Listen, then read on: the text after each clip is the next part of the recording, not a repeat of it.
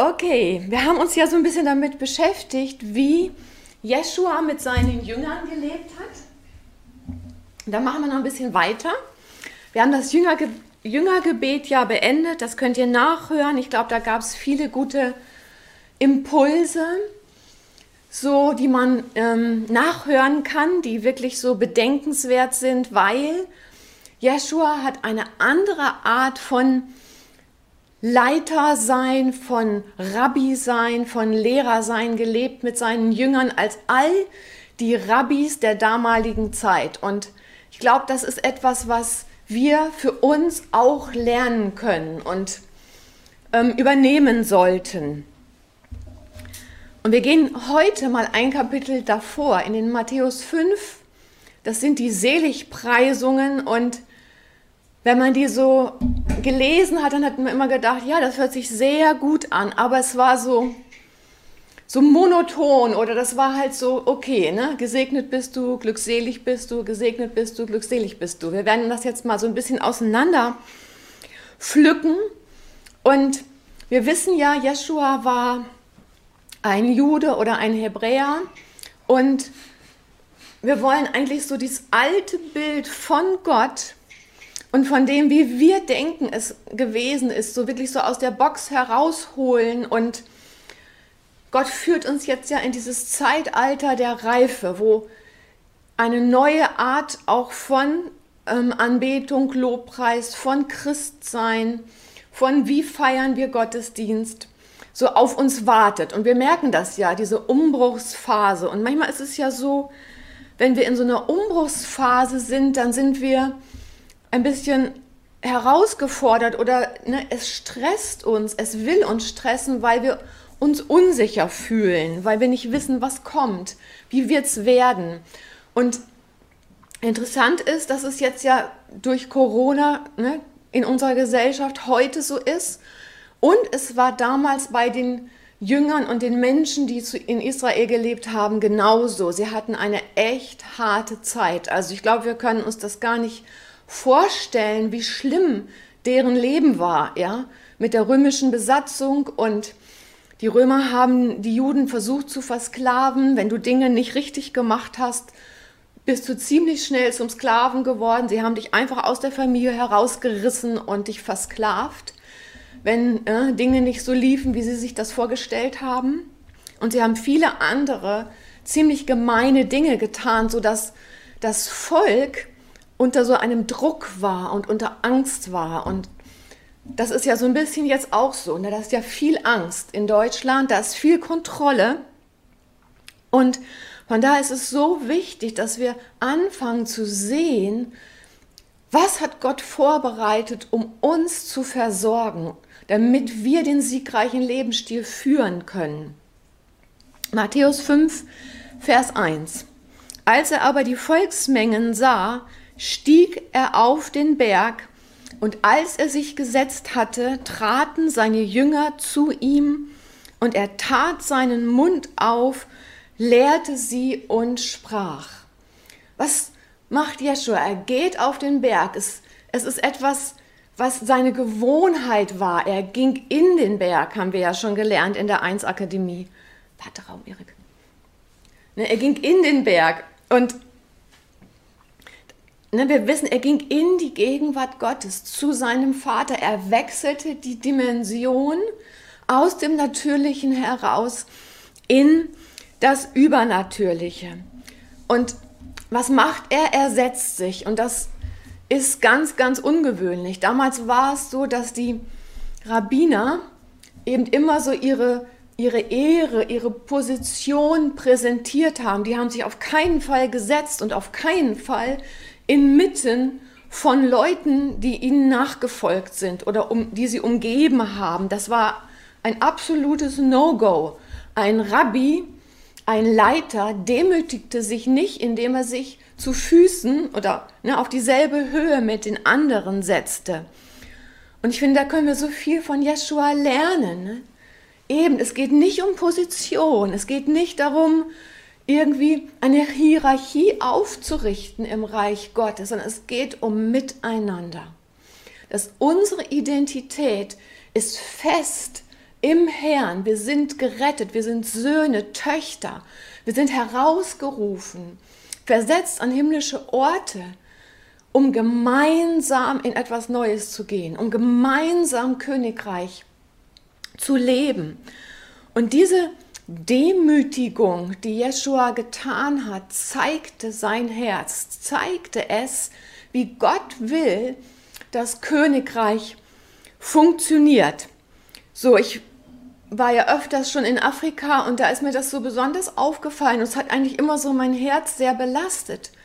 So diese das, das meistens waren es Männer, aber auch Frauen, aber diese Männer Gottes, die zeigen müssen, wie großartig sie sind, indem sie sich auf der Plattform präsentieren, in den besonderen Stühlen. Und das Volk, das sitzt weit weg da unten oder in einer Distanz. Und genau das möchte Gott nicht. So, ich glaube, diese Zeit ist vorbei, ja, wo wo Menschen auf Plattformen, auf, auf Stühlen sitzen und andere sitzen unten und haben eine Distanz. Jedenfalls empfinde ich das, dass Gott möchte, dass wir in ein Miteinander kommen. Schulter an Schulter lernen wir das Neue, strecken uns aus nach dem Neuen, wir sind hungrig, wir sind leidenschaftlich, aber das tun wir miteinander und füreinander. Und dabei ist es so, dass wenn einer strauchelt, geht der andere hin und hebt ihn wieder auf. Ja? Das ist deine Verantwortung, genauso wie meine Verantwortung. Es ist nicht nur die Verantwortung der Leiter, es ist auch deine Verantwortung. Wenn du merkst, Mensch, da läuft was schief, ja, bei, bei meinem Bruder, meiner Schwester, dann, dann kümmerst du dich darum. Du sprichst mit ihm. Du betest dafür.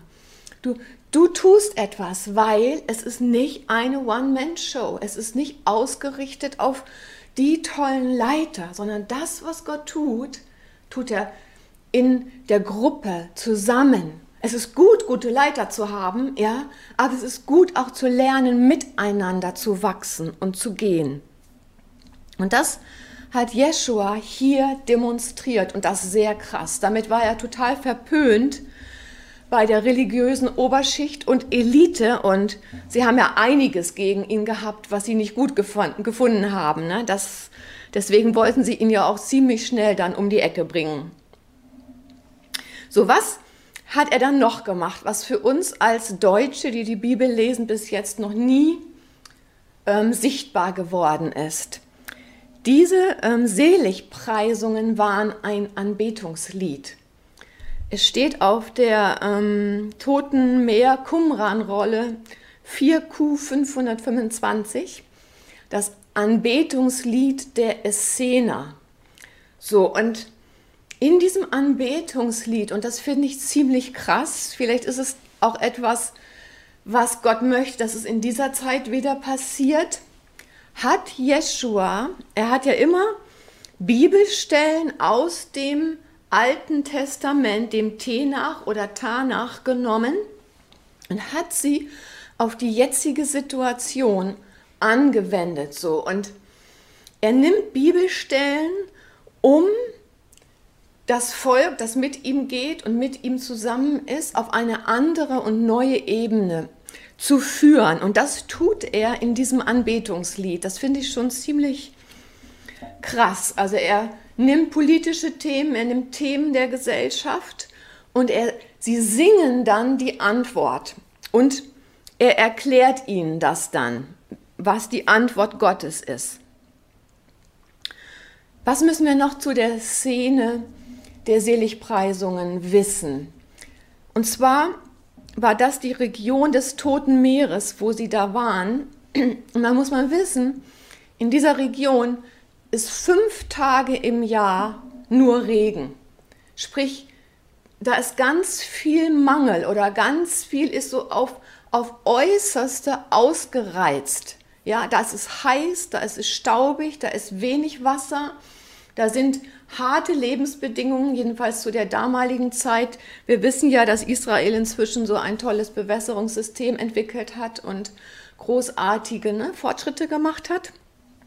So aber damals war es wirklich ne, knapp, es war eng, es war herausfordernd. Also es gab einmal diese starke Drucksituation durch die unberechenbaren Römer Und dann gab es diese schwierige Situation durch das Wetter, durch, die, durch das Klima. Das heißt, die Menschen haben Ausschau gehalten nach einem Versorger, nach Sicherheit, nach Schutz. Und das hat Jeshua ihnen gegeben. Er hat sich unter sie gesetzt. Na, wir können uns das vorstellen. Die Kinder sind gekommen, sind auf ihren, seinen Schoß gekrabbelt. Und das, was er den Jüngern und den Zuhörern gezeigt hat, war Nahbarkeit, war ich bin da für euch und ich habe Antworten. Und die erste Antwort oder die erste wichtige Sache, die Jeshua seinen Jüngern gezeigt, gezeigt hat, war, alles fängt an mit einer Herz-zu-Herz-Beziehung.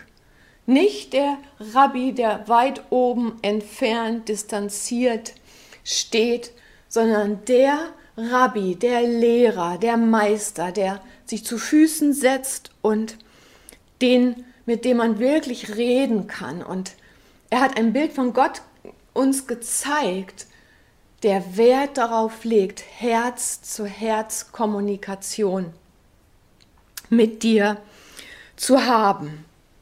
Dein Herz, mein Herz ist der Hauptzugangspunkt der Hilfe Gottes. Und wenn unser Herz verschlossen ist oder wenn da Barrieren sind, die uns diese Hilfe Gottes quasi verwehren, dann ist das wirklich, ja, existenziell schlimm. Und darum ist es das Wichtige, was wir aus diesem Setting lernen, wie Yeshua das gemacht hat, dass wir verstehen, es geht zuallererst um eine offene Herz-zu-Herz-Beziehung. Es geht ihm darum, dass wir emotional gestärkt und verbunden sind. Und ich glaube, das ist das, was wir jetzt auch brauchen. Wir brauchen Herz-zu-Herz-Beziehung. Wir brauchen eine Community, die weiß, worum es geht, in welche Richtung wir gehen, warum wir dahin gehen und die es lernt, und darum machen wir auch diese Himmelszeiten, näher ans Herz des Vaters zu kommen. Ne? Und genau, wir müssen das jetzt ja so ein bisschen anders machen als früher auf, aufgrund der Gegebenheiten. Und ich sehe da drin eine Chance. Ja, früher war unser Zugang oder unser Hauptzugang zum Herzen des Vaters neben der Anbetung das Wort. Das ist immer noch so. Aber jetzt entdecken wir, eine weitere Dimension. Gott sei Dank. Ja, es ist so wichtig, die Vielfalt zu, zu haben und zu lernen, weil auf diese Ressourcen kannst du dann für dich persönlich zurückgreifen. So soll es sein, weil Gott möchte, dass du emotional und geistlich abgesichert bist, dass der Zugang zu deinem Herzen vom Herzen des Vaters da ist.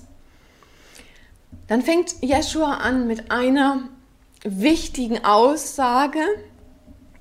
Wir müssen wissen, Matthäus Evangelium wird, wurde in Hebräisch geschrieben, wie fast das meiste Neue Testament. Das ist für uns ja auch fremd. Uns wurde immer gesagt, ähm, das ist Griechisch. Aber wir müssen wissen, dass die Juden der damaligen Zeit, und es ist heute immer noch so, ne, sie reden Hebräisch miteinander. Es gibt nur eine Gruppe, die aus dem Nordosten kommt, die sprechen Aramäisch und die europäischen Juden haben damals eben Griechisch gesprochen, aber die Hauptkommunikation war Hebräisch. Und ich lege jetzt auch diesen Text aus aus dem Hebräischen, nicht aus dem Griechischen. Also wenn ihr jetzt in eurer Strongs nachguckt, findet ihr diese Worte nicht. So, ne? Also werdet nicht verwirrt. Matthäus 5, Vers 3. Glückselig die Armen im Geiste, denn ihrer ist das Reich der Himmel. Dieses Wort glückselig ist hebräisch Ashrei und bedeutet eben nicht irgendwie gesegnet oder glückselig bist du, wenn du das und das und das tust. Ja, weil das ist so eine Belohnungsmentalität wie ähm, benimm dich richtig, dann wirst du belohnt. Ja, hab das richtige Verhalten, dann bekommst du was. Und das ist nicht Gott, das ist griechisches abgetrenntes Denken. Ja, hebräisches Denken, hebräisches Sein ist von Herz zu Herz, ist ein Fluss. Der Strom des Lebens kommt vom Thron des Vaters und nährt all das, was sich in die Nähe Gottes begibt. Und so ist dieses hebräische Wort bedeutet einen Prozess, nämlich du wirst von innen erfüllt sein, unabhängig von den äußeren Bedingungen. Sprich, in dem Moment, wo du zuhörst, in dem Moment, wo du mit Gott dich verbindest, in dem Moment fließt der Strom.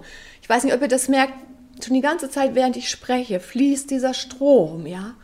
Und du wirst genährt im Inneren, beständig, durch die Frequenzen der Liebe, der Wahrheit Gottes, dieser Herz-zu-Herz-Verbindung. Also glückselig oder in der englischen Bibel steht ja gesegnet bist du, heißt, du wirst von innen erfüllt sein unabhängig von äußeren Bedingungen. Du wirst Zugang haben zu allem, was du in schwierigen Zeiten brauchst. Aschrei, hör hin, stimme dich ein, schließe mit, öffne dein Herz dem Vater und sofort kommt die Versorgung, sofort kommt die Sicherheit.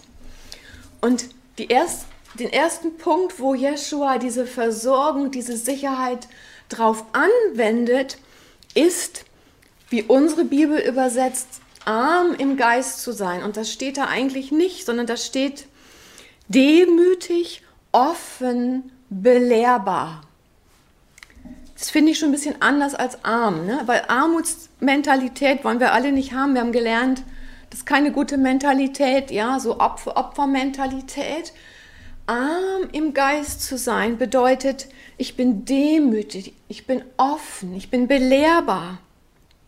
Das heißt, auch wenn ich in meinem Leben ne, wer bin und was geschafft habe und vielleicht eine Persönlichkeit bin, ja, und eigentlich könnte ich mir darauf was einbilden und in der Welt ist es so, man, man strebt nach Position, man, man strebt danach, ne, gutes Geld zu verdienen und man verbindet damit aber eine bestimmte Ehre, die man sucht. Und das Schöne bei Gott ist ja, wir bekommen das von vornherein. Du bekommst Ehre, du bekommst Liebe, Anerkennung, Position als Sohn, als Tochter, umsonst, geschenkt. Das heißt, ich, ich kann mich demütigen. Ich kann mich zu Füßen setzen. Ich kann von meiner Position abrücken und mich nahbar machen.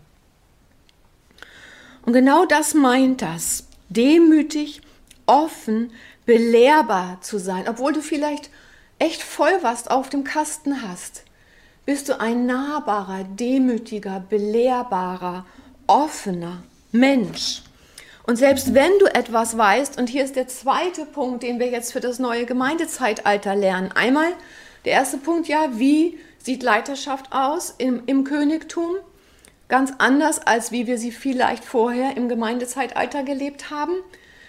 Jetzt kommt der nächste Punkt. Wie findet Unterweisung oder gemeinsames Wachsen statt im Zeitalter des Königtums?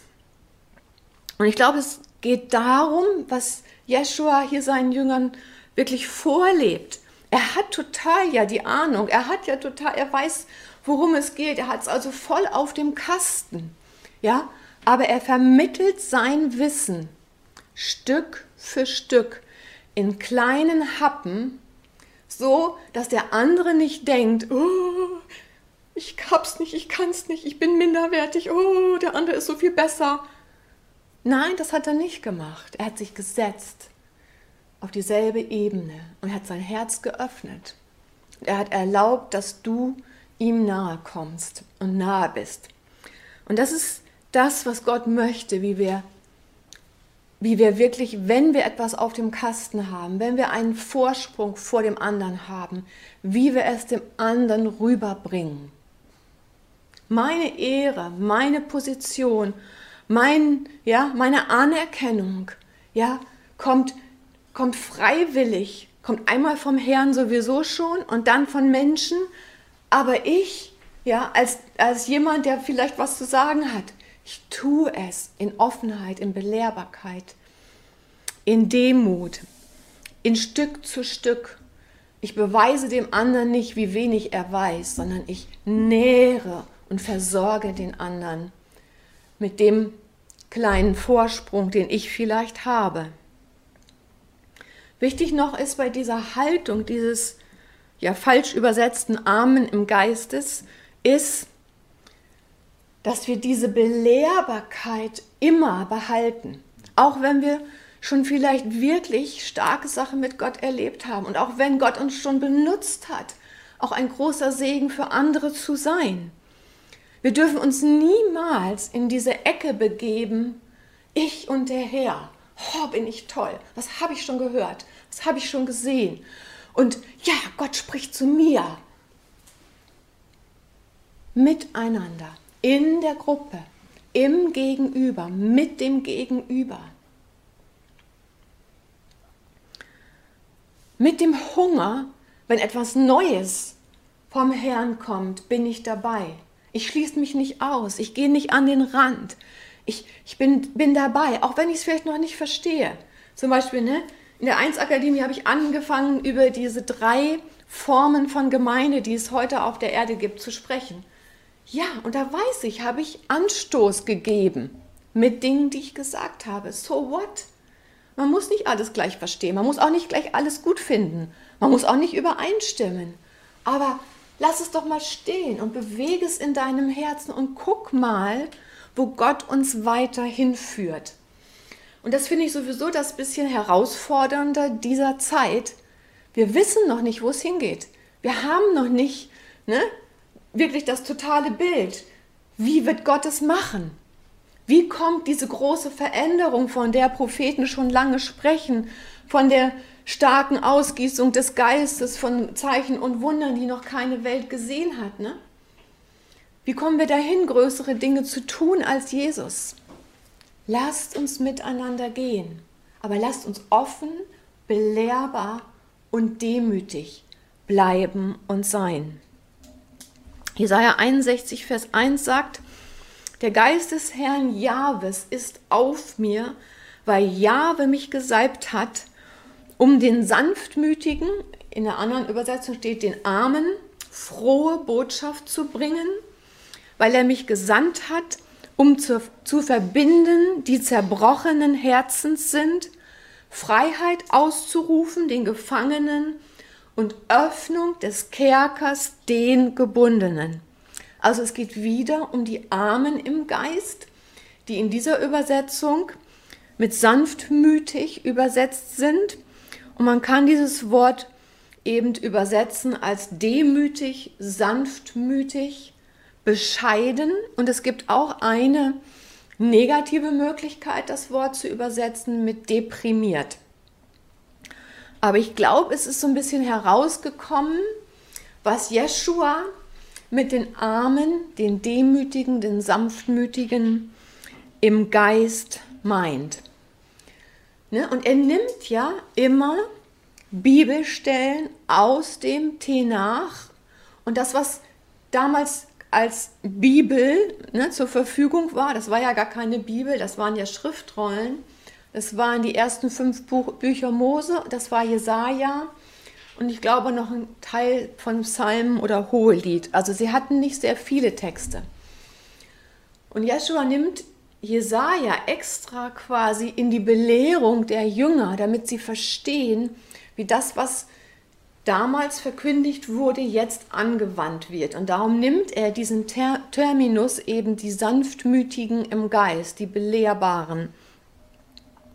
Und dazu noch eine zweite Bibelstelle, Jesaja 66, Vers 2, hat doch meine Hand diese Dinge, dieses alles gemacht und alles dieses ist geworden, spricht Yahweh. Aber auf diesen will ich blicken, auf den Elenden und den, der zerschlagenen Geistes ist und der da zittert, vor meinem Wort. Ne? Mit dieser Bibelstelle habe ich früher eigentlich immer Schwierigkeiten gehabt, weil ich gedacht habe, ich kann mir nicht vorstellen, dass Gott jemanden zerschlägt und dieses Zittern vor seinem Wort, was heißt das denn wirklich? Und wenn du etwas, wenn Gott dir etwas zeigt oder sagt und du liest etwas in der Schrift und es ist dir nicht zugänglich, es schreckt dich sogar vielleicht zuerst ab, dann fang an, darüber zu meditieren, ja? Oder wenn es so ist, dass du zu sehr dadurch durcheinander gebracht wirst, legst du es wie auf eine Seite. Aber du fängst an, weiter mit Gott darüber zu reden. So, und so habe ich das gemacht mit dieser, mit dieser Aussage. Und inzwischen gibt es die Passion Translation und die übersetzt das sehr gut oder ein bisschen anders. Das lese ich euch jetzt mal vor. Jesaja 66, Vers 2. Meine Hand hat diese Dinge gemacht, damit sie alle mir gehören, spricht Yahweh. Aber es gibt einen, auf den meine Augen gerichtet sind. Ja, also da ist diese Connect, diese Verbindung, diese Herzensverbindung, die Yahweh schlägt. Er sagt, ich sehe den einen, der ist mir wichtig, auf den blicke ich. Und er beschreibt ihn als den Demütigen, den Zarten, den Zitternden, der in Ehrfurcht vor allem lebt, was ich sage. Ich glaube, es gibt den liebenden Vater und es gibt den König, wo wir mit Ehrfurcht vor seiner Größe, vor all dem, was er ist, auch zittern. Ja, und da habe ich dann kein Problem mit, weil es gibt beides. Ja, ich kann verstehen, was mit diesem Zittern aus Ehrfurcht gemeint ist.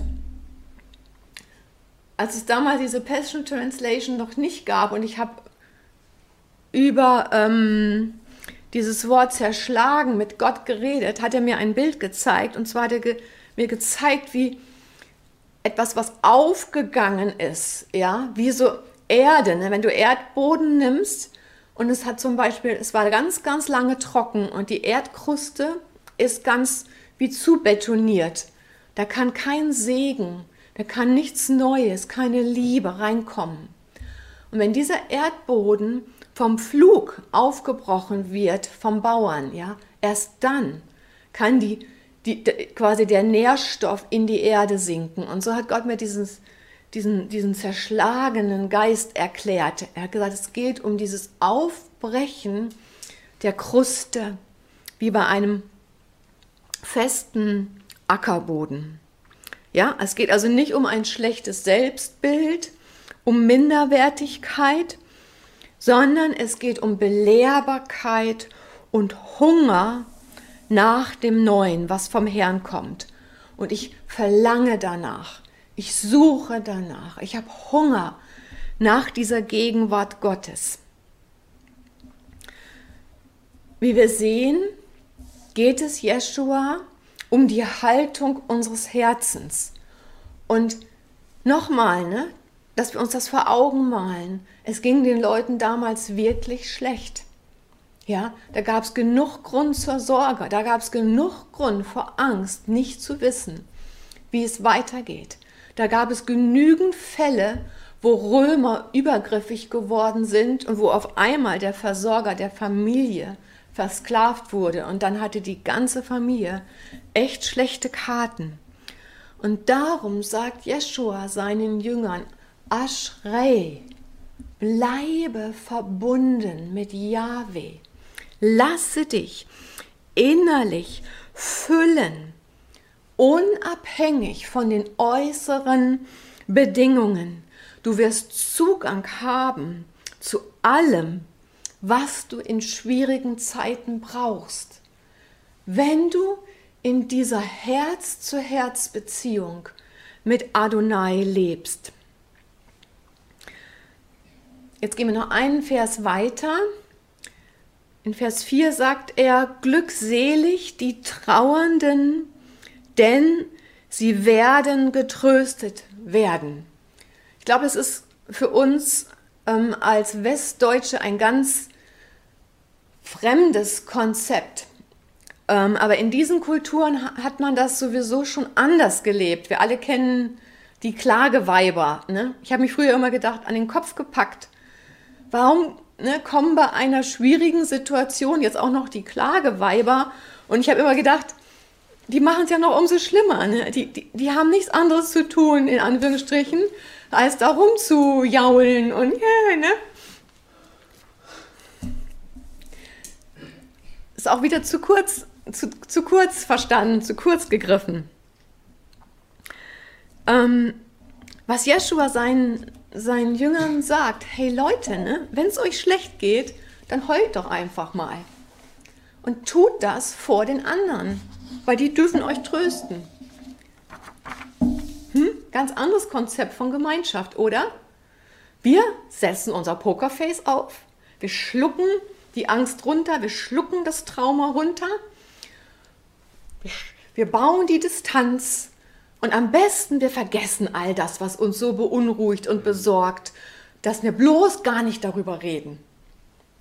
Aber in der Kultur war das schon anders. Die hatten verstanden, dass negative Emotionen müssen aus dem Körper, aus dem System raus. Sie müssen aus der Seele raus. Sprich, ja, du haust dir auf den Daumen dann heulst du, du schreist, keine Ahnung, ja?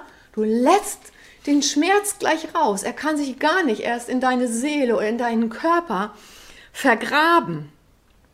So, und genau das hat Jeschua ja seinen Jüngern vorgelebt. Ne? Wie hat er auf Jerusalem geblickt und hat ne, angefangen, ne, so bewegt zu sein im Inneren, dass ne, er das ganz deutlich nach außen gezeigt hat. Ich weiß nicht, ob er geweint hat, aber wie er getrauert hat.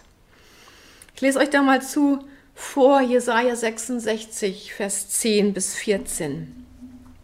Freut euch mit Jerusalem und frohlockt über sie alle, die ihr sie liebt.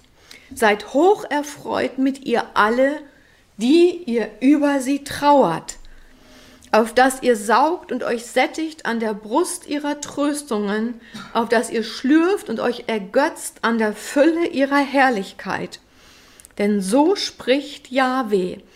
Siehe, ich wende ihr Frieden zu wie einen Strom und die Herrlichkeit der Nationen wie einen überflutenden Bach. Und ihr werdet saugen, auf den Armen werdet ihr getragen und auf den Knien geliebkost werden, wie einen, den seine Mutter tröstet, also werde ich euch trösten und in Jerusalem sollt ihr getröstet werden und ihr werdet es sehen und euer Herz wird sich freuen und eure Gebeine werden sprossen wie das junge Gras. Ja, Jeschua nimmt bekannte Verse aus dem Tenach und erklärt sie den Zuhörenden in der jetzigen schwierigen Situation. Es geht ihm darum, wie können wir mit unseren Emotionen so gut haushalten, dass wir stehen bleiben, dass wir sicher sind, dass wir beständig sind. Und er sagt ihnen, ihr müsst eure Gefühle in Worte fassen, in klagen, trauern, weinen, rauslassen. Ihr müsst es aus eurem Körper heraus tun, damit es eurer Seele wieder gut geht. Und er beschreibt, ja, äh, der Jesaja-Brief ähm, beschreibt ja hier, ne, wie Gott ist. Er ist wie eine Mutter, die uns tröstet. Er ist wie eine Mutter, die uns auf den Armen trägt, die uns auf den Knien liebkost.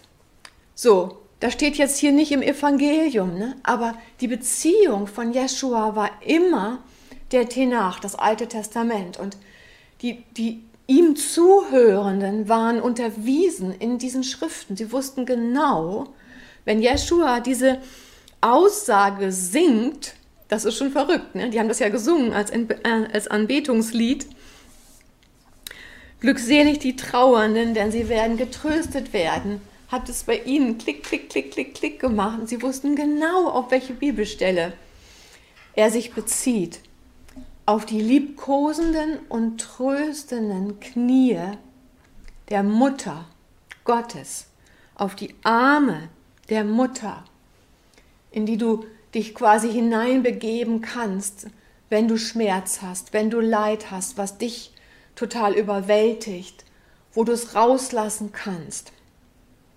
Das Schöne ist, dass wir ja sogar noch einen Schritt weiter ähm, ne, zur Verfügung haben. Wir haben den Tröster, den Heiligen Geist, den Parakletos, ne, gesandt, um uns zu stärken und zu schützen und zu versorgen. Also ihr Lieben, Ashrei bedeutet von innen erfüllt sein, unabhängig von äußeren Bedingungen, Zugang zu allem zu haben, was du in einer schwierigen Zeit brauchst. Und das wünsche ich uns, dass diese Herz-zu-Herz-Beziehung zum Vater, zum Sohn, zum Heiligen Geist wächst, dass da ein Fluss ist aus der Gegenwart Gottes heraus, vom Strom des Lebens, der vom Thron des Vaters kommt, wo du lernst hineinzuspringen und all das Gute, was der Himmel für dich und für mich ja schon längst hat, wo wir anfangen können, das zu genießen und zu entdecken und damit zu handeln und zu leben. Und das wünsche ich uns heute, dass wenn wir gleich in diese Himmelszeit geben, dass das so nahbar und so erfahrbar wird, weil wir das brauchen in dieser schwierigen Zeit. Amen.